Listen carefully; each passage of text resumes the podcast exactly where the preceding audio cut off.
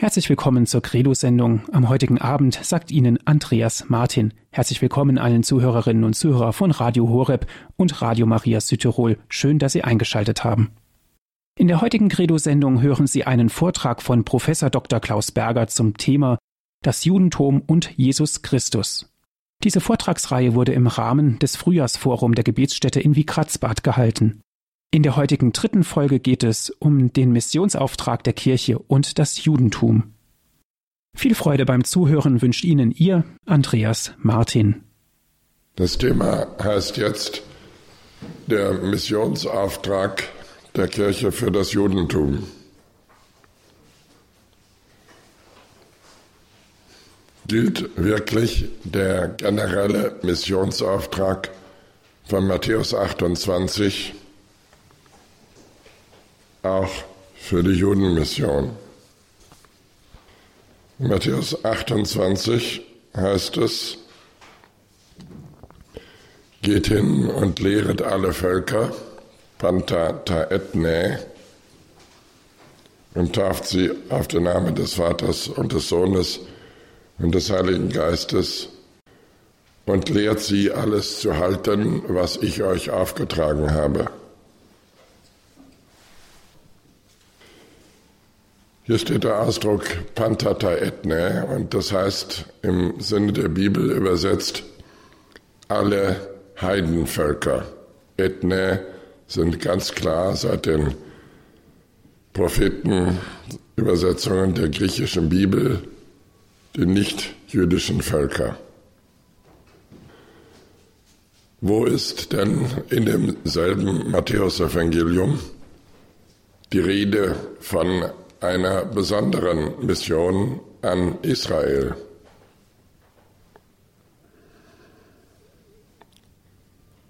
Davon ist die Rede in Matthäus 10.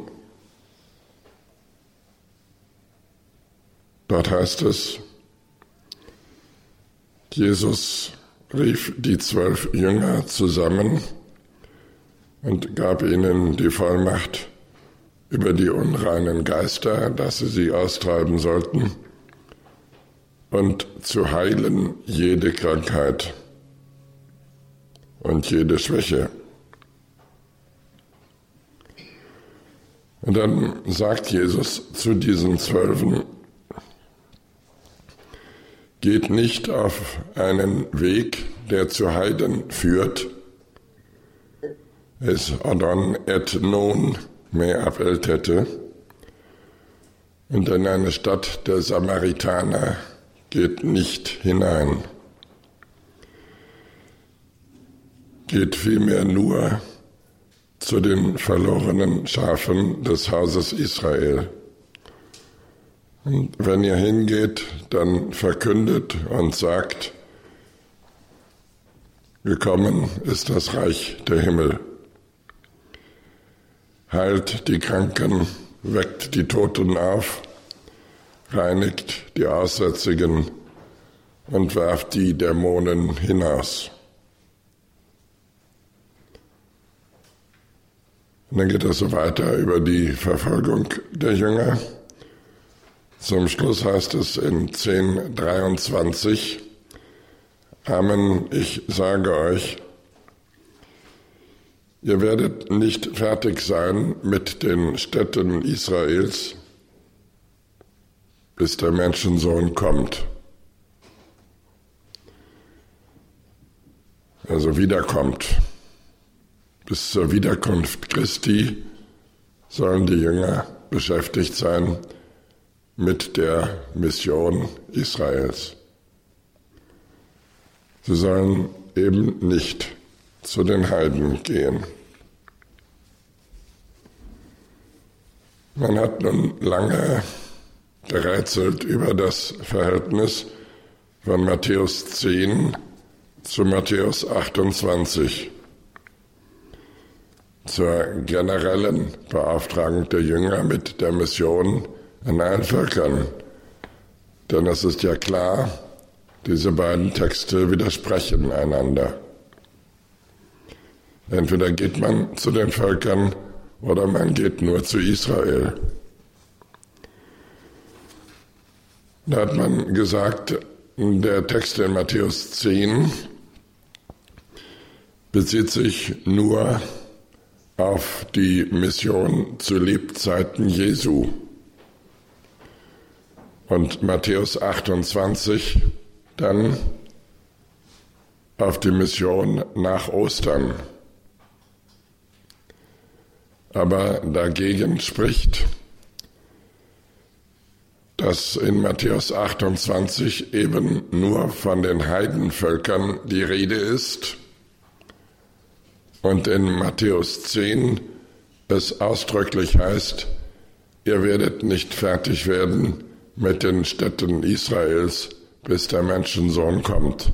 Also keine Begrenzung durch Ostern, sondern eine Begrenzung durch die Wiederkunft des Menschensohnes.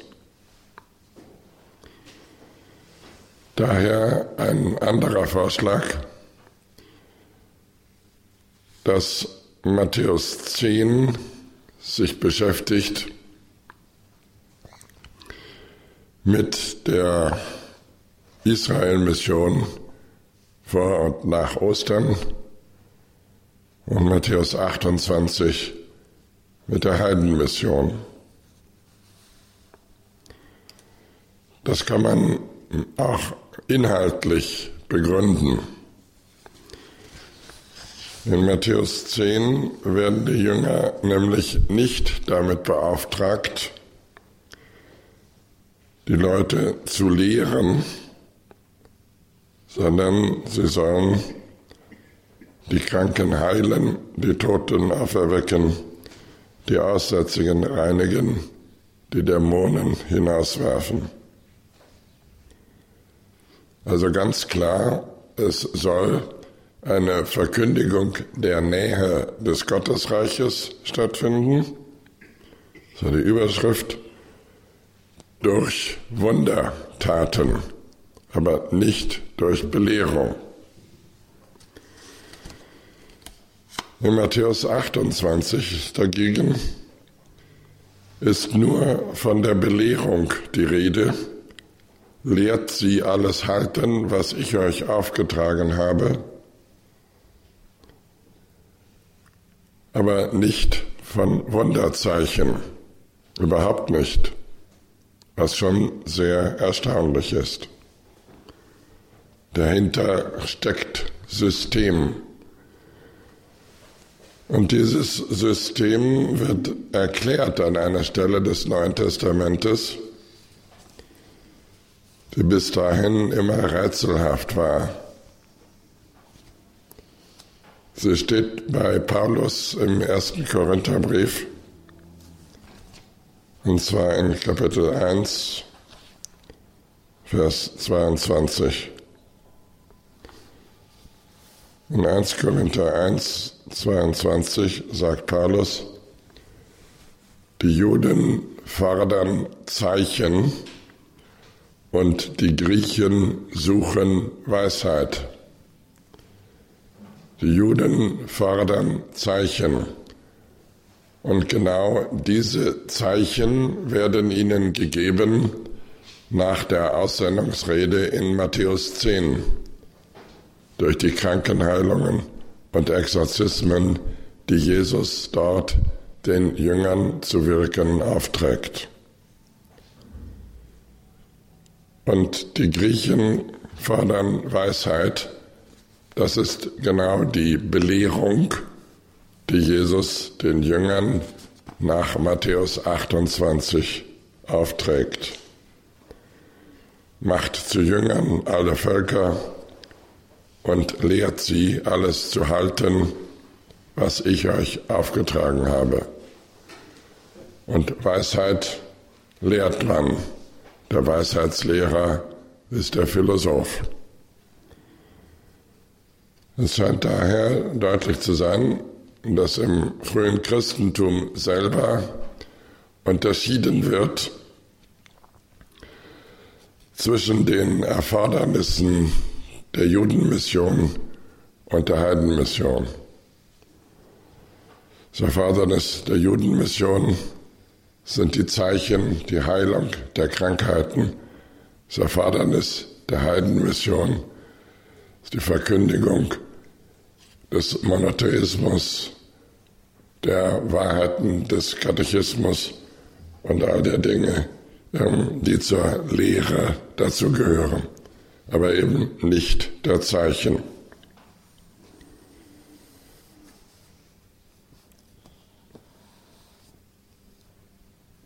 Das heißt, der Auftrag der Judenmission ist nach dem Neuen Testament getrennt von der Heidenmission. Der Auftrag der Judenmission richtet sich ganz speziell an die zwölf Jünger, die selber Juden sind. Und es scheint daher der Schluss naheliegend, dass auf jeden Fall Judenmission nur durch Juden vollzogen werden kann. Wird ausdrücklich das Geschäft der Zwölf, die aus Palästina kommen, die dort zu Hause sind und die dort lebenslänglich tätig sein werden. Das ist die Judenmission. Die Heidenmission dagegen ist anders und wird weltweit vollzogen. Von daher denke ich, kann man, wenn man das auf die Gegenwart anwenden will, sagen, eine Judenmission durch Heidenchristen ist nicht vorgesehen. Dass also Heidenchristen wie wir nach Israel gingen, um dort Juden zu bekehren, das ist im Neuen Testament nirgendwo vorgesehen und es widerspräche auch dem Stolz des Gottesvolkes. Das Gottesvolk rechnet vielmehr damit selber, dass bis zur Realisierung des neuen Bundes nach Jeremia 31, 31 unter den Juden einer den anderen belehrt über Gott. Das ist der Missionsauftrag sozusagen gerade im Zeichen des neuen Bundes, aber als ein Geschäft unter Juden, von Juden gegenüber Juden zu verstehen. Und gerade auch angesichts der paulinischen Regel, die er im Römerbrief immer ausspricht über die Mission, zuerst die Juden und die Heiden, Protan, Judäa, wird ganz klar, die ersten Anwärter der Verkündigung sind Juden, dann kommen die Heiden dran. Aber dass sich die Heiden nun rückwenden an Israel und hier eine Bekehrung vollziehen, ist nicht vorgesehen, wird im Neuen Testament nirgendwo berichtet. Vielmehr versucht Paulus, der ja eigentlich zu den Heiden gesandt ist, nebenbei noch einige von den Juden eifersüchtig zu machen, ähm, durch die Berufung der Heiden, damit sie sich auch zu Jesus Christus bekehren. Diese berühmte Stelle über das eifersüchtig machen steht in Römer 11, 14. Dort wird ähm, noch einmal erkennbar, dass Paulus als Judenmissionar eigentlich der ist, der für die Juden zuständig ist. Er hat ja jede Menge Heiden missioniert, aber er erwartet von keinem dieser Heiden, dass sie nun nach Israel gehen und Juden missionieren. Also die Würde des Volkes der Juden kommt daran zum Ausdruck, dass es heißt, Proton Judäa, zuerst die Juden und dann die Heiden. Und daraus folgt auch, ähm, dass sie schon einander das Zeugnis weitergeben müssen. Im Übrigen sagt ja auch Matthäus, Jesus selber nach Matthäus 15, 24, dass er nur zu den verlorenen Schafen des Hauses Israel gesandt ist. Also die Sendung Jesu selber vor Ostern das, was er wirklich leibhaftig tut, ist, dass ein Jude, nämlich er, die anderen Juden belehrt. Und nach Ostern tun das eben seine Jünger, aber nicht der Auferstandene. Der Auferstandene geht nicht zu den Heiden. Also noch nicht einmal Jesus selber geht zu den Heiden, um sie zu bekehren, sondern beschränkt seine Sendung auf Israel. Resultat, ähm, wenn in der Gegenwart irgendjemand zur Mission der Juden berufen ist, dann wären es die messianischen Juden. Denn sie erfüllen die Grundlageforderung, Juden erzählen Juden vom jüdischen Messias. Und im Übrigen mangelt es natürlich den Heiden an den Grundvoraussetzungen der Glaubwürdigkeit. Damals, auch schon zur Zeit Jesu, ist der Ausdruck Heide und Sünder identisch. Paulus gebracht das so, ich gehe doch nicht zu den Sündern unter den Heiden und vermehre nicht die Sünde unter den Heiden. Und wie kann ein Sünder, also ein Heide, einen Juden über seinen Messias belehren? Das geht nicht.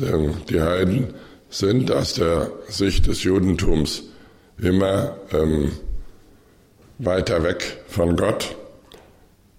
Nicht Menschen zweiter Klasse, aber sie sind einfach weiter weg von Gott. Das ist schlichte Erwählungstheologie.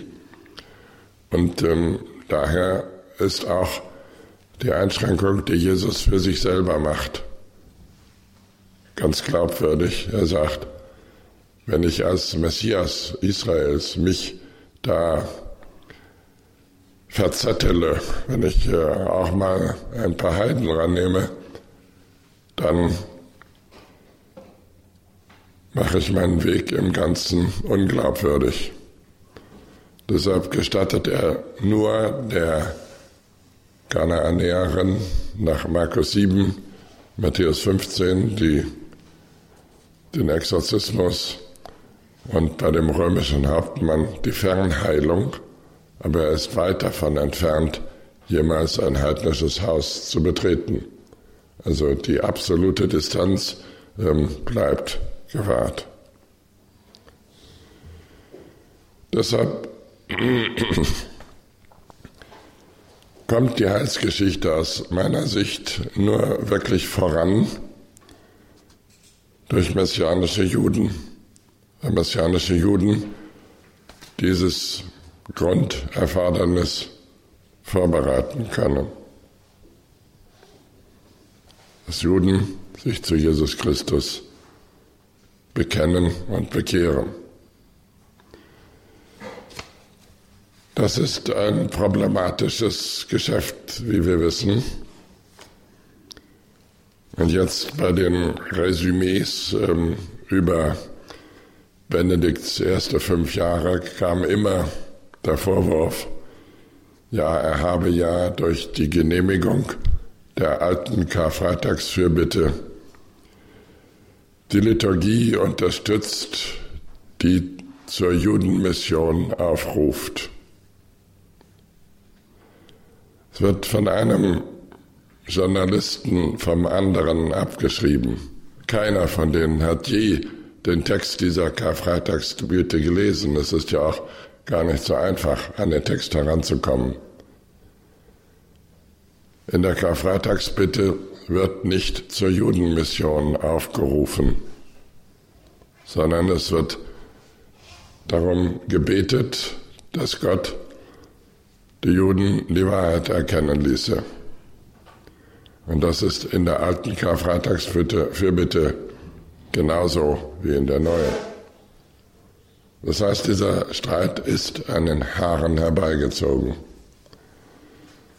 Und selbst wenn es irgendeinen Text in den weiten Bereichen katholischer Liturgie gäbe, in denen zur Judenmission aufgerufen würde, was aber nicht der Fall ist, denn liturgische Texte rufen nicht ähm, zu etwas auf, sondern die sind bezogen auf Fürbitte und Lobpreis und Danksagung und ähm, Aufrufe zur Mission. Ähm, die gibt es in der Bibel oder gar nicht. Und ähm, diese Unterstellung also, es würde jetzt wieder zur Judenmission aufgerufen, wird außerdem verstanden als ein antisemitischer Akt. Kann man überall lesen, der Papst ist als Antisemit gestempelt, weil er für Juden beten lässt. Ich denke, dass hier genau die Tatsachen umgedreht werden.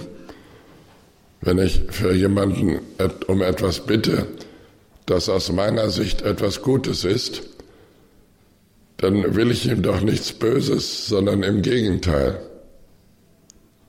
Dann möchte ich gerne, dass er zur Erkenntnis einer auch von mir geschätzten Wahrheit kommt. Das wäre etwas anderes und im Sinne der Kritiker offenbar dann genau richtig, wenn gebetet würde, lass die Juden in ihrer Blindheit umkommen.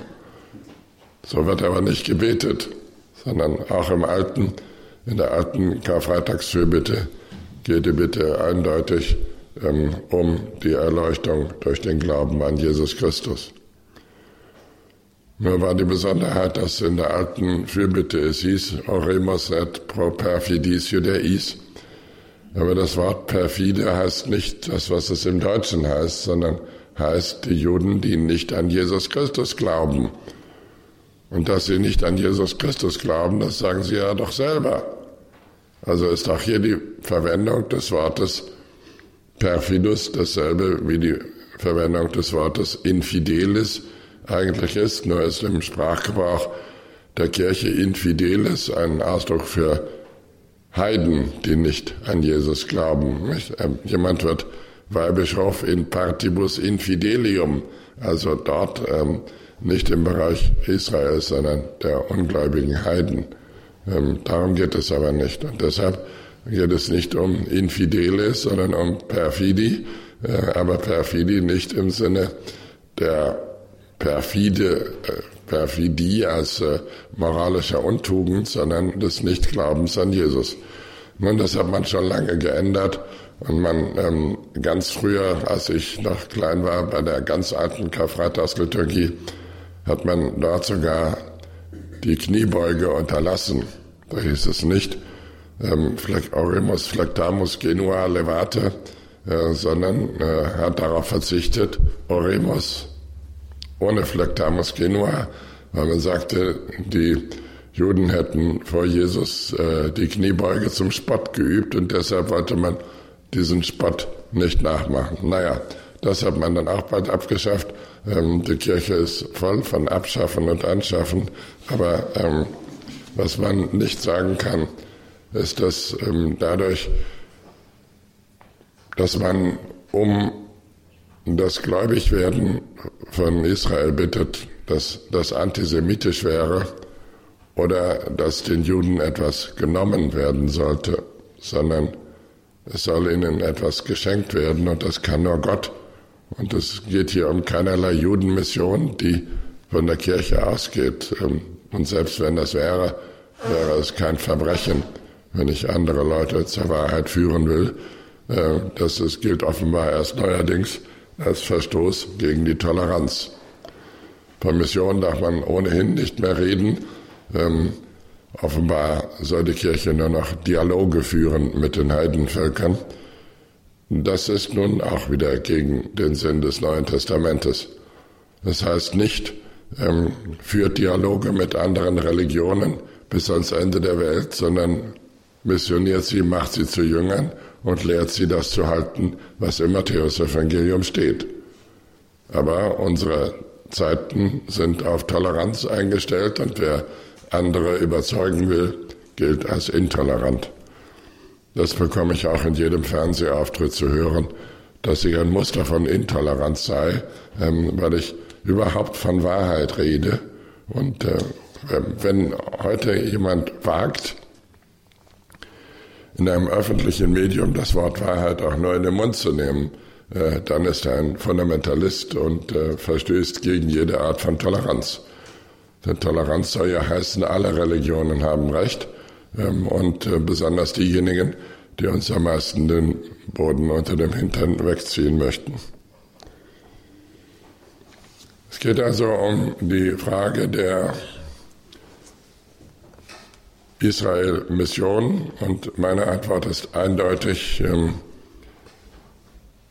wenn sie jemand vollziehen kann und sollte, dann sind es messianische Juden, uns Heidenchristen und insbesondere uns Deutschen fehlt die Legitimation.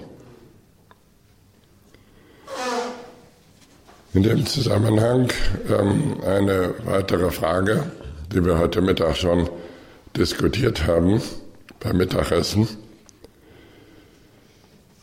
Frage, ob nicht auf diesem Weg zur Rettung auch Israels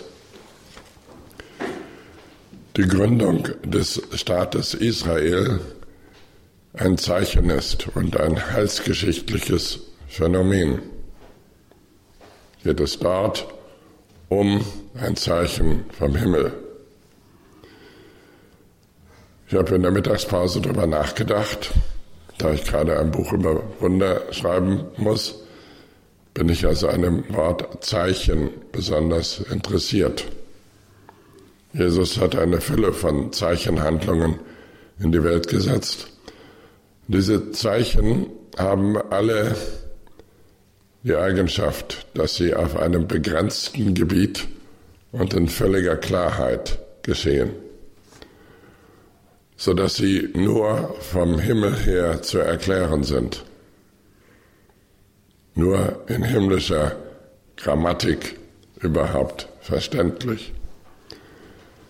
Zeichen also sind Wunder, die eindeutig sind. Entweder ist der Mann tot oder er ist wieder zum Leben gekommen.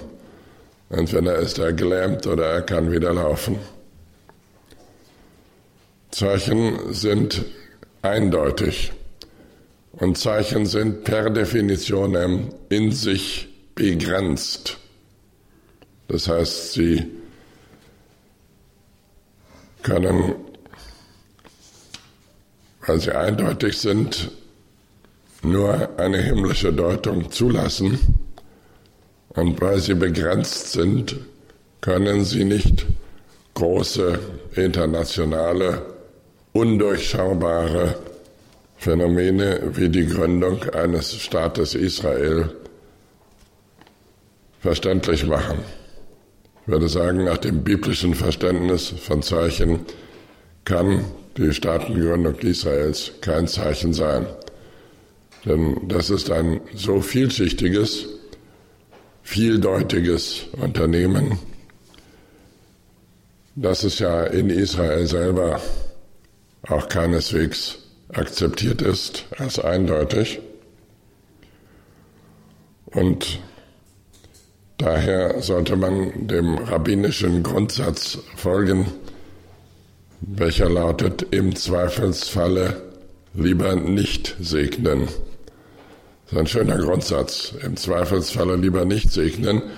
Das würde hier bedeuten, wenn ein Zweifel besteht, ob etwas ein Zeichen ist, dann lieber diese Anerkennung nicht aussprechen bzw. zurückhaltend sein. Noch einmal, ein Zeichen ist eindeutig, hat eine Botschaft auf kleinem Terrain. Jesu Wundertaten sind solche Zeichen. Die Einsetzung der Eucharistie ist ein solches Zeichen. Die Vertreibung der Händler aus dem Tempel ist ein solches Zeichen. Aber die Gründung des Staates Israel, die ja aus ganz unterschiedlichen Motiven seitens unterschiedlichster Völker geschah und die im Übrigen einen ganzen Rattenschwanz von Unrecht auch im Gefolge hatte, kann ein biblisches Zeichen nicht sein. Aber wäre nicht vielleicht das Übersiedeln ins heilige Land so ein Zeichen? Wäre das nicht ein Vorzeichen eines Vorzeichens, wenn Juden sich allmählich wieder in Israel sammeln. Auch da wäre ich skeptisch, würde sagen, die Vorzeichen von Vorzeichen waren in der Geschichte immer besonders blutig. Das Täuferreich in Münster ist ein Beispiel. Was die Leute wollten in Münster damals war eine Vorstufe des tausendjährigen Reiches errichten. Dafür aber sind sie grausam vorgegangen gegenüber Menschen und Dingen. Daher bin ich nicht der Meinung, dass das Täuferreich in Münster in die christliche Eschatologie hineingehört, sondern sie gehört in die Usurpationen der Eschatologie hinein. Usurpation nennt man missbräuchliche Inanspruchnahme. So schlimm muss es ja mit dem Siedeln in Israel nicht sein und nicht immer sein. Aber es geht doch auch hier um ein gerütteltes Maß an Grausamkeit gegenüber den denen das Land gehörte, und auch um viel Zweideutigkeit aus sehr widerstreitenden Machtinteressen.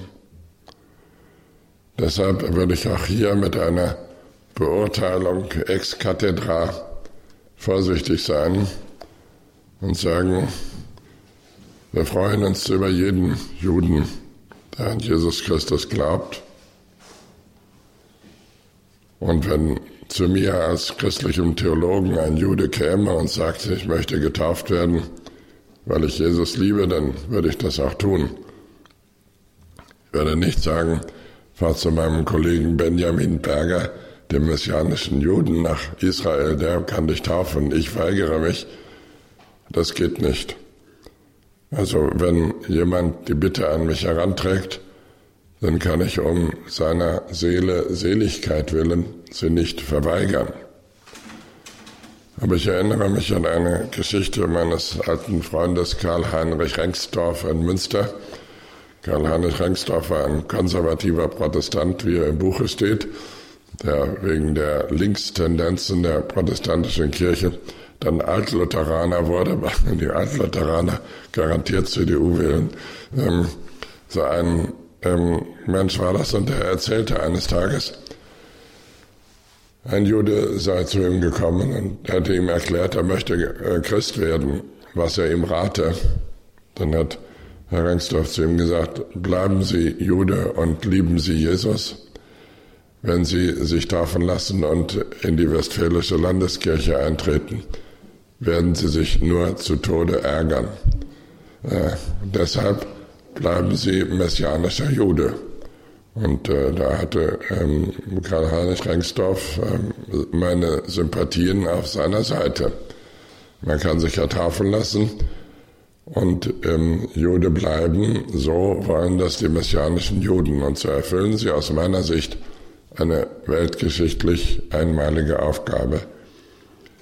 Wie lange deren Job dauern wird, ob er überhaupt dauerhaften Erfolg hat, das äh, liegt in Gottes Hand. Aber ähm, dass er ein Zeichen dafür ist, dass sich etwas ändert. Es gibt also mittlerweile ähm, ungefähr 200.000 messianische Juden. Ähm, dass sich ähm, da überhaupt etwas tut, finde ich auf jeden Fall bedenkenswert. Und wir christlichen Kirchen können, denke ich, unserer Verpflichtung zur Ausbreitung des Evangeliums nachkommen indem wir mal die messianischen Juden durch unsere Kollekten unterstützen. Das tut Paulus zum Beispiel auch. Paulus sammelt ja unter seinen heidenchristlichen Gemeinden, um Gelder an die Armen, wie er sagt, der Heiligen von Jerusalem zu überweisen. Und er tut es, weil er ganz genau weiß, ohne eine positive Beziehung zu diesen messianischen Juden fehlt der, der Kirche das entscheidende Mittelglied, die entscheidende Verbindung zu Israel. Diese entscheidende Verbindung ist notwendig. Denn wir bekommen das Heil nicht ohne Israel. Auch Paulus oder gerade Paulus, der zur Heidenmission berufene, sagt immer wieder, alles Heil, von dem ihr träumt, könnt ihr nur erlangen wegen Abraham. Es gibt keine direkte Verbindung zwischen Vatikan und Himmel, um es mal ganz klar zu sagen, sondern die Verbindung läuft über Abraham, weil Abraham gesegnet wurde, weil Abraham die Verheißungen gegeben wurden, alle Verheißungen überhaupt. Deshalb müssen wir so oder so irgendwie Kinder Abrahams werden oder sein. Und Paulus legt dar, inwiefern wir das sind, auch wenn wir nicht beschnitten sind, weil unser Glaube der wie der Glaube Abrahams ist. Aber das ist für Paulus ähm, eben, Abraham glaubt an den Gott, der Tote, Tote erwecken kann und das kann man an der Geburtsgeschichte Isaaks ja erkennen. Der Leib Abrahams und Sarahs war schon tote Hose, wie man auf Deutsch sagt, und äh, Gott hat wieder alle Hoffnung hier Nachkommenschaft geweckt. Wenn unser Glaube auf den Gott geht, der Tote lebendig macht, dann ist er ein Glaube, wie auch Abraham ihn hatte, sagt Paulus in Römer 4. Und dann dürfen wir uns auch Kinder Abrahams nennen. Aber das ist auch nötig, weil ihm die Verheißungen gelten und nicht uns. Wird am schönsten deutlich in Römer 12, Vers 1 bis 3. Da heißt es, in dir werden gesegnet oder sollen sich segnen alle Heidenvölker. In Abraham, auf dem Wege über ihn. Und ähm, für Paulus ist das eben nicht eine bloße Idee, sondern in der Kollekte für die messianischen Juden in Jerusalem eine sehr reale kirchenpolitische Anbindung. Paulus schreckt also nicht davor zurück, ähm, hier zu sagen, Glaube ist nicht glaubwürdig, wenn er nicht die messianischen Juden in Jerusalem unterstützt. Das hat nachher vermutlich nicht geklappt. Äh, die Gemeinde hat das zurückgewiesen, weil sie um ihr Leben fürchtete. Und manchmal geht es auch messianischen Juden heute so, dass sie den Juden als Verräter gelten und der übrigen Christenheit als eben Leute, die in keiner Kirche sein wollen, die also auch nicht dazu gehören. Das heißt, äh, um Menschen, die zwischen allen Stühlen sitzen. Aber um solche Menschen hat Jesus, glaube ich, sich immer besonders bemüht, die zwischen allen Stühlen sitzen. Und für mich ist das angesichts der Verhärtung der Kirchen gerade in Deutschland ähm, eher was ganz Wunderbares, wenn man zwischen allen Stühlen sitzt. Vielen Dank fürs Zuhören.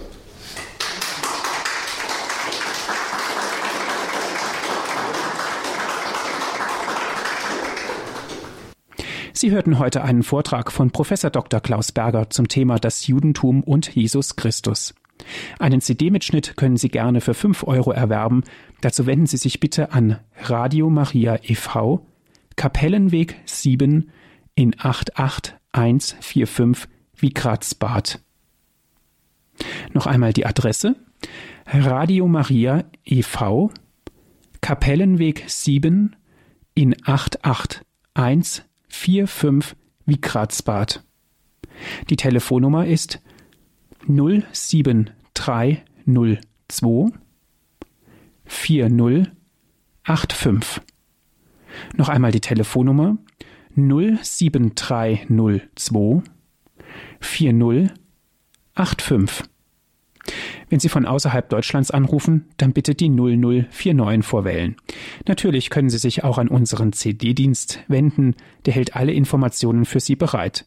Sie erreichen unseren CD-Dienst unter der deutschen Telefonnummer 08323 96 75 120. Liebe Hörer, vielen Dank fürs Dabeisein und fürs Zuhören. Ich wünsche Ihnen noch viel Freude hier im weiteren Programm und von Herzen Gottes reichen Segen. Ihr Andreas Martin.